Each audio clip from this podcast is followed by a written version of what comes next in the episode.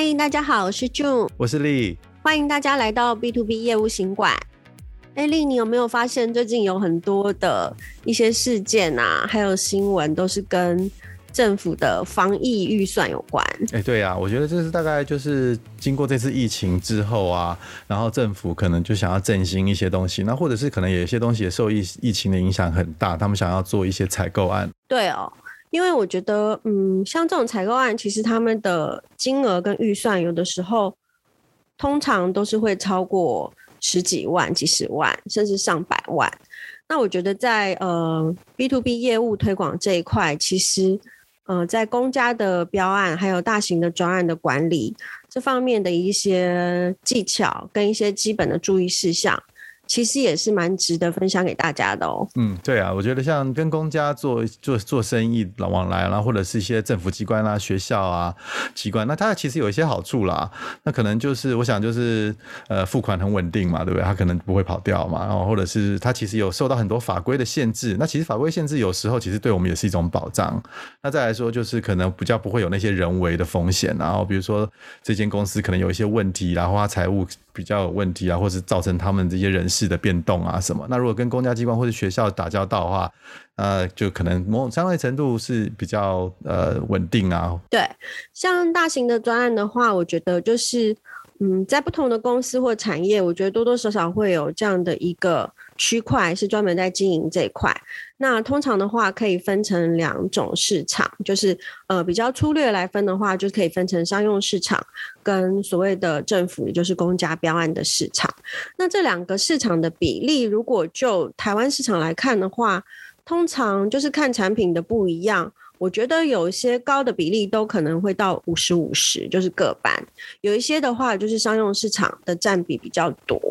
所以我这边观察到的是这，这一块的一些嗯经营大型专案的技巧，的确是还蛮必须的，对于 B to B 业务人员来说。没错，那俊，我想我你对这个也蛮有经验的嘛。我想请问一下，就是说像这种我们 B to B 啊，然后跟这种大型的的机构啊，或者是这种组织去做生意啊，那我们通常要怎么开始？对，嗯，我觉得其实就一个大的原则面来说，其实我觉得就是蛮值得跟大家分享，就是呃，不论是商用，就是企业客户的一些大型的案件，然后可能上百万甚至上千万，或者是说是公家的一个公开招标的标案，我觉得厂商就是以我们就是呃提供者产品跟或是方案提供者的角度来看，我觉得还是要。谨记，就是我们必须还是要提供一些不错的一些附加价值，还有符合一个嗯高品质的产品给就是客户，我觉得这才是一个比较好的，就是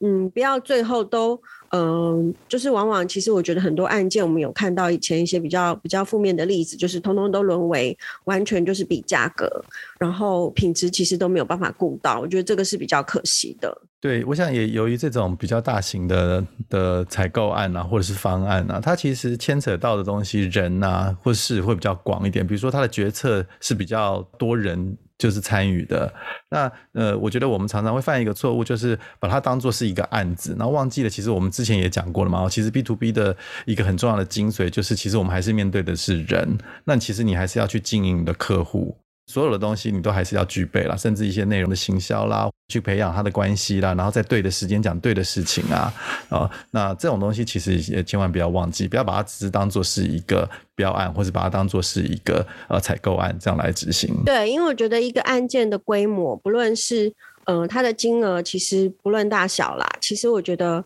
有可能它只是在呃细则或者商品项目或者总金额的一个放大，那在整整个的一个。呃，流程上来说，其实呃还是蛮相同的。但是我们今天特别要聊到，就是在操作或是经营这种大型的专案或是标案，有三个特别重要的注意事项。今天想要跟大家分享一下。第一个的话就是呃时间点，因为我觉得一个案件的起承转合就是。呃，一个业务人员就是等于说他在做一个指挥，然后再做一个酝酿。那这整个过程的时间点的掌控，我觉得真的要非常的准确。比如说有一些呃听众，如果你们有经验的话，也知道，其实常常一个标案的生成，常常是呃业务人员在呃。非常的贴心，就是将一些产品的一些特色啊，或是一些创新的功能，然后跟客户的需求做一个洽谈之后，产生了这个 idea，然后能够人能够用这样的功能或服务帮这个单位，呃，以后就是也许他们在工作流程上能够更有效率，或是帮他们解决更多的问题，因而才产生的这个所谓的一个规格标。那我们也知道，其实蛮多的标案，它现在的呃评比方式，大部分都是以呃价格还有规格这两个来做一个综合，所以呃不会完全都是只有看价格，也不会都完全只有看它的一个规格面。所以我觉得这两个的综合，呃是我们比较常见的标案。那这是第一个呃要注意的，就是所谓的时间点。如果你能够在播种的时间点，就已经那个时间点是对的，那我相信其实蛮多呃机会都可以成功的将呃这个预算把它申请下来，然后再做后面的专案管理跟整个流程的掌控。那说到这个时间点，我觉得它的重要性其实是非常高的啦。那当然，刚刚俊讲的那是一个状况，就比如说呃你在跟客人聊天的时候，然后激起他的一些灵感，就说哎，我们现在是不是可以做这样子的采购，或者是改变我们这样子的流程，然后购买怎么样的的方案。那另外一个还有更好的，我觉得还有一个状况，可能就是他自己有一个需求，因为其实很多单位其实他们都有一些需求。那他在这个需求的时候想到了你可以帮他做一些规划，那然后他主动去找你，这种这种我觉得其实是更好的啦。我我讲一下，大概呃有听我们前几集的呃的听众可能有可能大概知道，我以前在学校服务过好多年啊、那其实那个时候也是参与了很多采购跟标案，因为学校嘛，就毕竟要常常买很多设备啊器材。那都有一些合作的厂商啊，那也有一些新的厂商想要跟我们一些合作，有一些合作的方式，它整个时间会拉得很长啊。那不是就是说你马上今天推一个方案过去，他马上就会买单，就是就也是我们又回到这个关系的养成跟培养哦，让他能够想到你，那或者是你可以呃给他一些呃就是试用的东西啦，或者是甚至呃我我们也可以做一些无偿的免费的一些校园的活动啊，找你们公司的讲师啊，或找你们。公司的呃工程师啦、培训人员啊去帮他们的老师上课啦，帮他们的学生上课啊，做一些这样子的公关活动。久而久之，他就会觉得你是一个他可以跟你产生合作关系的一个伙伴。那当他有一些产品或者是一些方案的需求的时候，他就会主动去找你。我印象中也是这样，因为我会记得，就是一些嗯关系比较好的客户，其实他们。就比如说，他们是学校，就是教育教育市场，甚至就是医疗市场，或是呃企业的客户。那其实他们其实常听到内部哎讨论可能会有这样的一个需求，或是老板又有这样一个 idea 要帮大家添购什么东西的时候，他就会立马先可能打电话给我，或者说什么哎 j u n 你有没有这方面的一个东西，或是你可不可以帮我找找看？那我觉得这个就是一个所谓的一个一个价值服务的一个一个开端。那我觉得其实。呃，在之前如果说客情关系维护比较好的业务同仁，其实就蛮可以利用这样的机会去发挥。然后刚丽提到的一些，比如说，呃，就是如果说今天客户已经很明确的说他们的需求，那在这一段开始，我觉得就必须要提醒大家第二件、第二个注意事项，就是所谓的一个行销上的一个努力。因为刚刚提到的一些，像提供展示品啊，还有提供一些呃说明会或者是展示活动，那我觉得这些都是。呃，一些行销的一些 effort，就是行销端的一些努力。那这些努力的话，其实说实在是可以对内，也要对外。比如说对内的话，就是我觉得如果是公司内部的话，当然就是我们之前有提到，必须去争取多一点的资源，然后给这个客户，因为你晓得这个专案其实它的金额可能会蛮大的哦，然后它的潜力也是蛮强的，所以其实你就要去多争取一些资源。然后对客户端的话，就是尽量的能够提供他多一点呃好的一些 idea 服务。甚至也帮他制作一些文件，因为我们知道，其实，在大型专案的话，嗯、这个在 document 的 review 上会比较呃比较谨慎。那呃，在公司端，他们可能也必须要层层的上报去 review 这些采购的文件、需求表啊，或是 RFP 这些的。所以，其实，在文件的准备跟校对上，也需要就是。呃，行销端或是业务端这边比较细心的去检视，不要说提供一个资料给客户，然后又发生了一些纰漏，这样就不太妙了。对，从文件的准备来说，其实有时候也是一个，反而也可以变成是一个利器啊、哦。因为你不要忘记，因为你可能也有竞争对手嘛啊、那但就是说，你如果准备的资料越完善，越能够就是说服，就是说为什么你们家的产品或是你们家的的的服务是优于别人的，那他可能跟你接洽的，不管是呃主管啊，或者是甚至是老师啊什么，他可能也要去说服他自己的上司啊、主管。对，那你如果给他一些武器，然后那你又跟他有很好的关系，那他反而可以呃在临临门就是搞不好推你一把，那也帮他准备一些说服别人的武器。对啊，我觉得这个是我们之前其实我们这边也做了蛮多一些 research，就是说这是蛮重要的一个销售的技巧，就是说我们可以帮我们现在的商用客户，也就是 B to B 的客户解决一下他现在手边的问题，或是帮他在他的工作上比较胜任、比较轻松。那我觉得这样子，你在后续在经营这整个案件都会变得更顺利。我举一个例子，比如说，其实我最常跟我客户讲的一句话就是，就是说，哎，你有你的工作有哪些东西是你最不想做的，我来帮你做，就是就是你帮他解决问题，他搞不好有一些文书的东西，像有一些像我有经过，我有跟一些外商合作啊，其实他们都要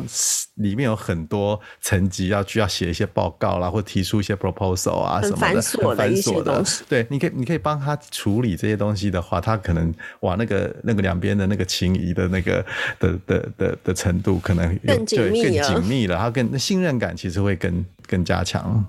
对哦，没错。然后呃，最后一个就是也是要跟大家分享的一个注意事项，就是其实刚刚丽有提到，就是在人的这一块，就是不论是商用市场啊，或者是政府标案，我觉得就是对于客户的承办的窗口，呃，有的时候是可能一个窗口，但是。呃，相关的使用单位啊，或者审核单位会有好几个。那在这些不同的单位，还有不同的人在跟他们所谓的一个，不论是 social，或者是呃，就是呃，真正的去 review 这一些资料的时候，我觉得都也是有一些不同的面向跟细节要考虑到。那我觉得这个就是呃，也提醒各位听众，就是保持就是在业务人员这一块的敏感度，就是有些不该讲的话，就不用特别的去，就是有。有时候真的，有时候多说不如少说啦，因为有时候人多的地方人多嘴杂嘛，所以我觉得在这一块也是呃提醒大家注意。还有就是在这一块，就是很多流程上的了解，比如说呃到了最后案件可能快要到了呃最后要就是 final 的时候，可能会有一些。呃，也是一些呃标准流程啊，每一个单位是不一样啊。比如说几点要送文件到哪边，或是呃什么时候要请什么人，许可什么事情。我觉得这些真正的都是呃很多的魔鬼藏在这些细节里。那能够把成功的把一个大型的专案从头开始去经营，run 到结束到成功，我相信真的是蛮不错的一个成就感。对，其实我觉得从头到尾整个过程啊，如果你都是秉持着一个你想要帮你的客户。解决他的问题的这个心态的话，我相信其实他这个整个过程也会变得比较相对的是比较顺利的。然后，其实我有发现，其实我觉得在有心去经营就是 B to B 商务的这一块的一些听众，我觉得不妨可以多留意一些就是呃景气的趋势或是产业的趋势。比如说，我们节目开头有提到一些哎防疫相关的需求，那可能就是商用的客户啊，或是说政府，他们都会有在防疫方面的一些想法。或是一些预算可以来用来做一些运用。那还有前几年我们常常大家听到，因为诶节能，就是大家要节省能源，然后节省电啊，节省各方面的能源。那因为这样子衍生出来的案件跟预算也蛮多的。还有就是文创，比如说政府它有一些想法想要鼓励文创，那我觉得不论是商用或是呃公家单位都会有这些呃文创相关的预算。那我觉得从这个方向慢慢的去发掘，一定会找到一些商机。没错，我觉得这就提供了很好的一些 idea，就我希望大家也可以从这个方面去下手，可以去了解一下。那我我最后也补充一个好了，就我觉得呃，其实这种大型的标案呢，如果你还没有。机会尝试或是做过的话，其实我觉得真的可以，真的可以去尝试一下。当然，他拉的时间会比较长，或者是他整个，但是为他的收入来说，他的金额可能会比较比较大。那我觉得，其实如果你不熟悉啊，其实你就问，其实大家不会，我觉得不用不用太担心，就是说你的供应商，只要你以诚相待，我觉得大家可以看得出来。就是你你的真诚了哦。其实我觉得，我像我第一次在操作这些案子的时候，比如说很很有有些外商或者是比较大型的企业，他比如说你要你要先 sign up 他的 account 啊，你要先去填写他们公司很多内部的文件呐，哦，甚至是有一些保证书啦，或者是一些切结书啊什么东西。那你第一次做，你当然不知道这些东西，但是你不知道你就去问，最好就就千万不要你就当做你好像自己就懂，然后到时候会犯了一些不可挽回的错误。那我觉得就是说你要把它真正当做是呃你在帮助客户，然后你你要对客户的经营的关系要能够持久，然后是真诚的，那就你就可以不用去管我们那种呃比较传统的那些吧，不管是呃绑标啦、围标啦什么这种东西，你都可以不用去把管这些东西。那我相信客户也会很信任的把他的专案放在你的手上。那今天的节目就分享到这边，然后也就是再提醒大家，就是我们我跟丽这边，我们预计在今年的年底也会呃，就是想要举行一个小的知识型的讲座，以面对面的方式跟大家再分享更多呃在商用市场啊经营的这块的诀窍。那我们会请一些呃达人来宾来跟我们做分享，然后呃也鼓励各位听众，如果您对我们的节目任何的意见，也欢迎给我们一些呃回复，无论是 email 或者是评分都可以，谢谢，谢谢大家，今天节目就到这边喽，拜拜，拜拜。